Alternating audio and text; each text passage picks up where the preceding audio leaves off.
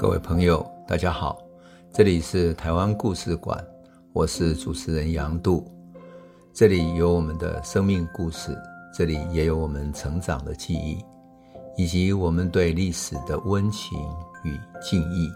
欢迎您收听。各位朋友，大家好，我们讲到文化协会啊，他用戏剧、用思想启蒙、用读报、用各式各样的活动。然后召唤一个时代的改变，然后他召唤起了农民产生反抗意识，然后团结起来有农民组合，然后工人也组织起来，所以有台湾的工友总联盟。但是最重要的是，他有没有召唤起一代的年轻人？因为无论任何社会运动，有理想主义的青年的参与，那个运动本身才会有未来，才会有更强大的生命的动力。没有错，文化协会的确了召唤许多当时有理想的知识青年，召唤了青年运动的开始。他们组织了各地的读书会。我记得我看过呃一个农民组合的年轻人，他们的一个读书会，每一个青年在读书会里面充满了意气风发的这种面孔，然后他们讨论当时国际上的思想潮流，讨论自由主义、社会主义、无政府主义等等。讨论台湾要走到哪里去，讨论我们怎么对抗日本殖民政府。这种青年运动的抬头，哈，在日本的警察严格制里面非常清楚的注明了。注明什么？说台湾青年运动在这个时期抬头了。那当时在台湾各地成立的青年会有什么呢？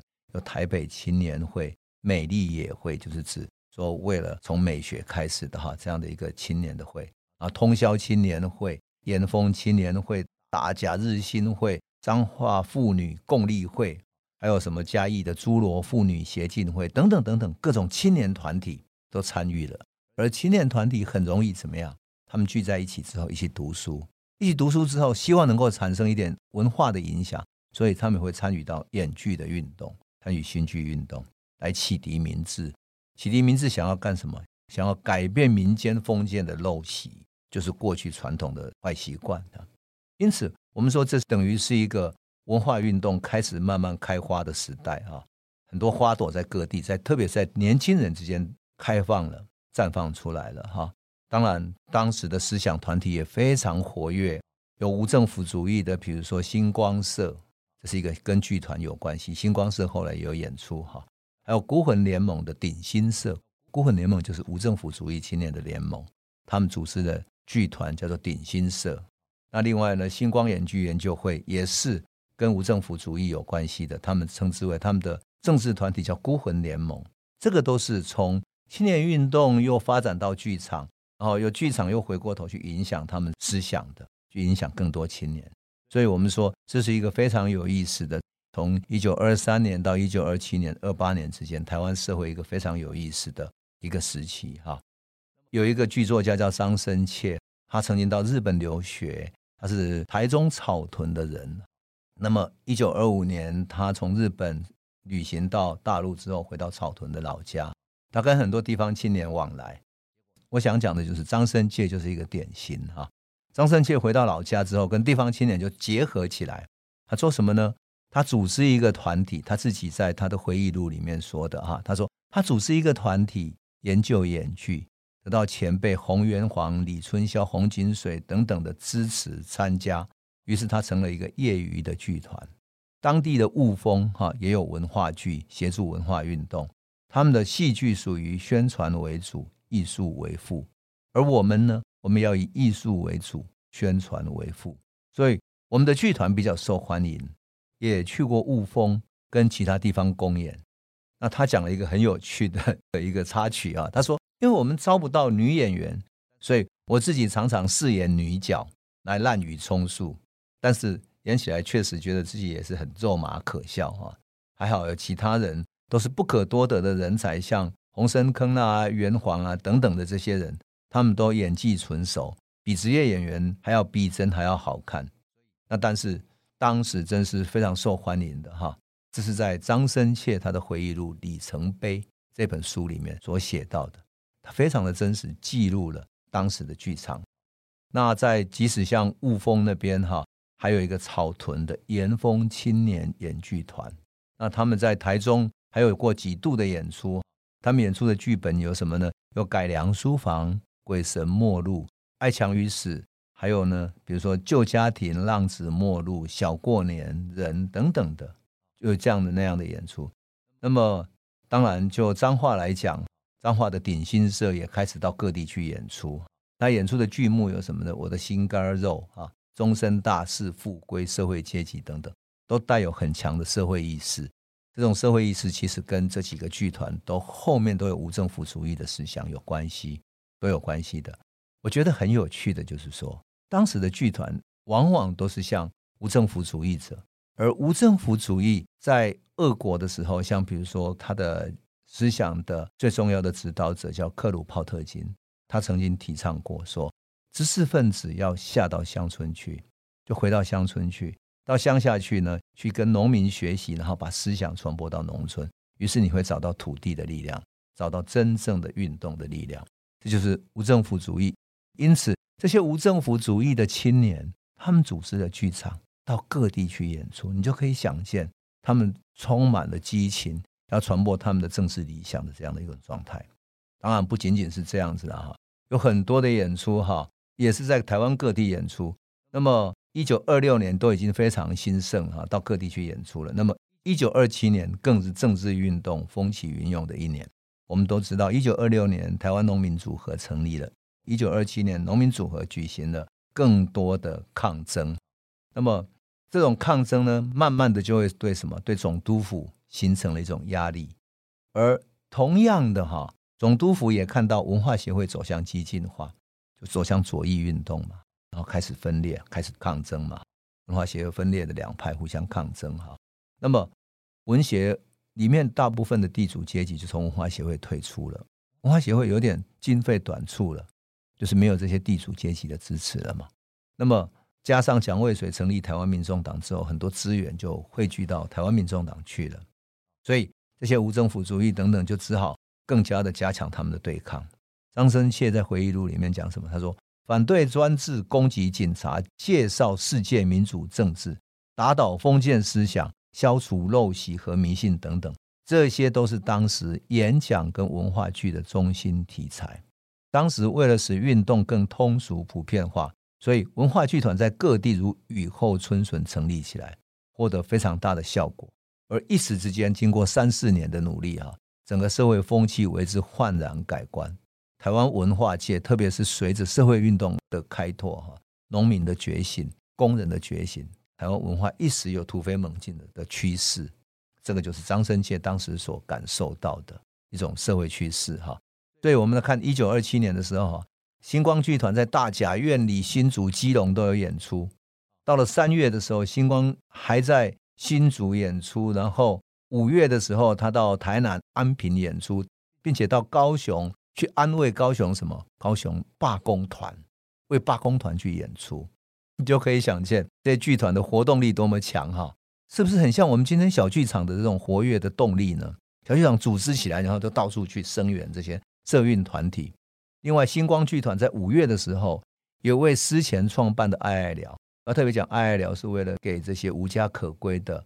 啊，这些贫苦的人哈，来进行医疗的，这是思前创办的一个无政府的一个，之前也是一个无政府主义者哈，但认为人应该平等、友爱的、互助的，互相共同扶持来生存下来，所以他成立了爱爱疗，一方面给他们医疗上的帮助，一方面给穷人食物等等，所以他成立爱爱疗哈，为了给爱爱疗募集资金哦，星光剧团在五月的时候在台北永乐座。是一个戏院公开演出四天，那这个四天都要收门票嘛？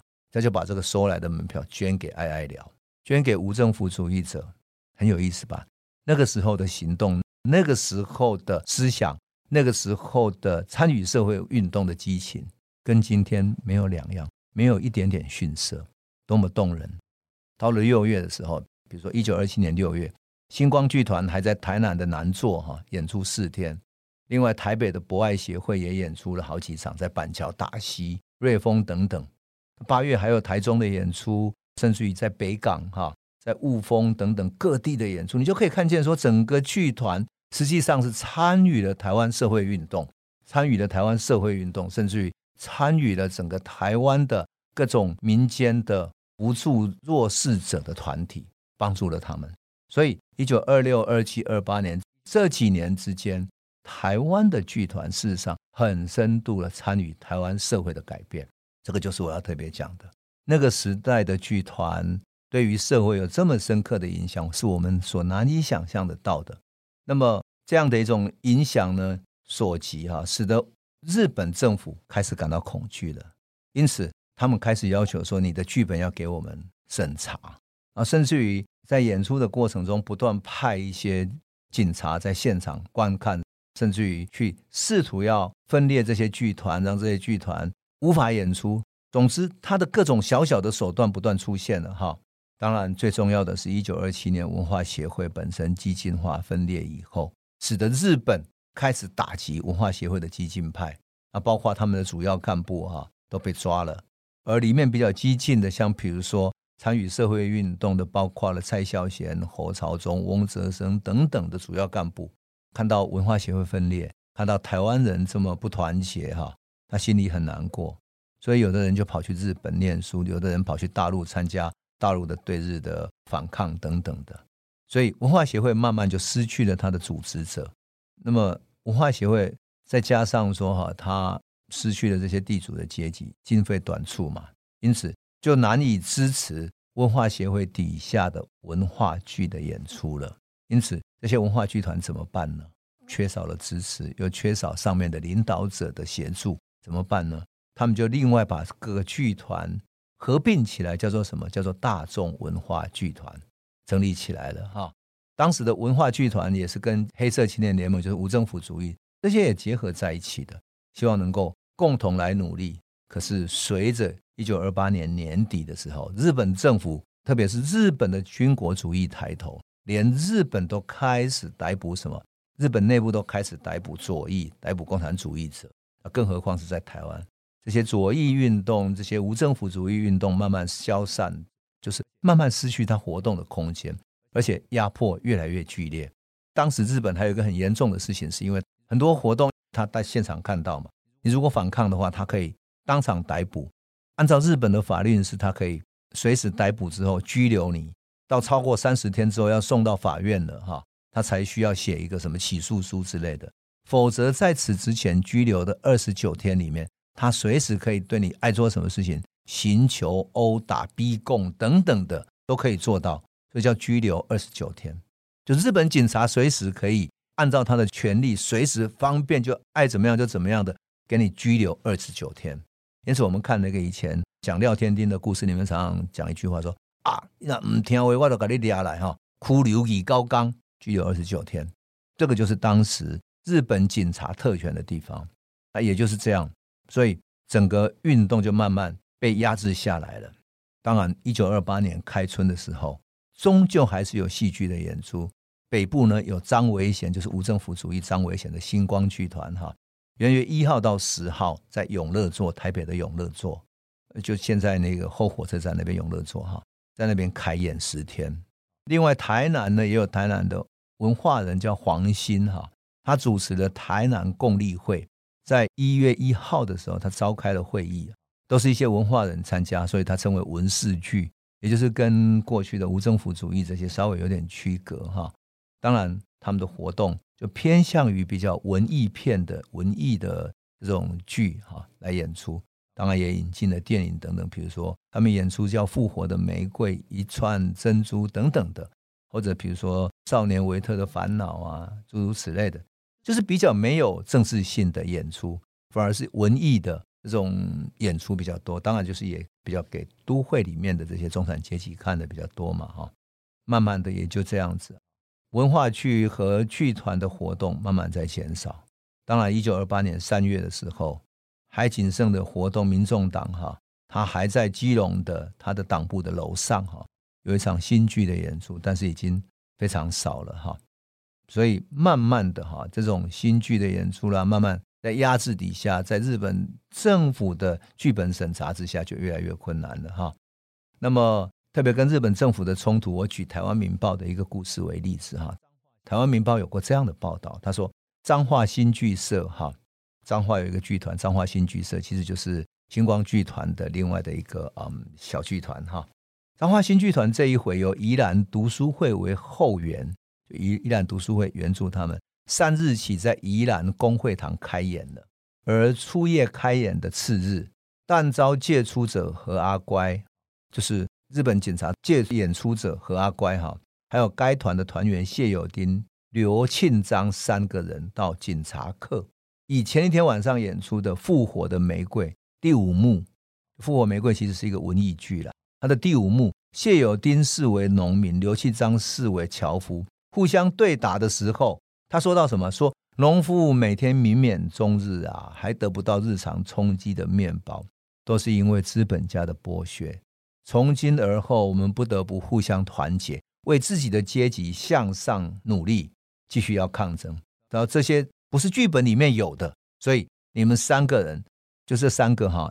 一个是农夫，一个是樵夫，这两个角色哈，还有另外一个角色，三个角色，这三个演员呢，要各自处罚科料十元。当时一张票也不过才二十钱、三十钱这样子。那当然这是一个不用费用的演出嘛，哈，不用门票的演出。哎，他处罚他一个人课十元，你想这是多么严重的一种惩罚哈？结果他们据理力争，可是呢，警察课很蛮横的胁迫什么？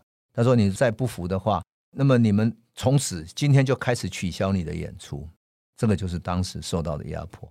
当然，日本警察的弹压就越来越严重了嘛，哈。所以你就看见了哈，很多的演出，包括彰化的演出，他们在演出之前哈，他们还要分几队去跟警察做这种猫抓老鼠的游戏，但是也越来越困难了啊，越来越困难。因此，我们说哈，在看到这样的演出的时候，其实整个舞台剧。新剧运动的这些台湾的知识青年哈，就是在很艰难的环境底下继续在奋斗着。我想，这个就是当时的一种处境，也就是台湾青年曾经对日本采取文化对抗的一段很热血的历史。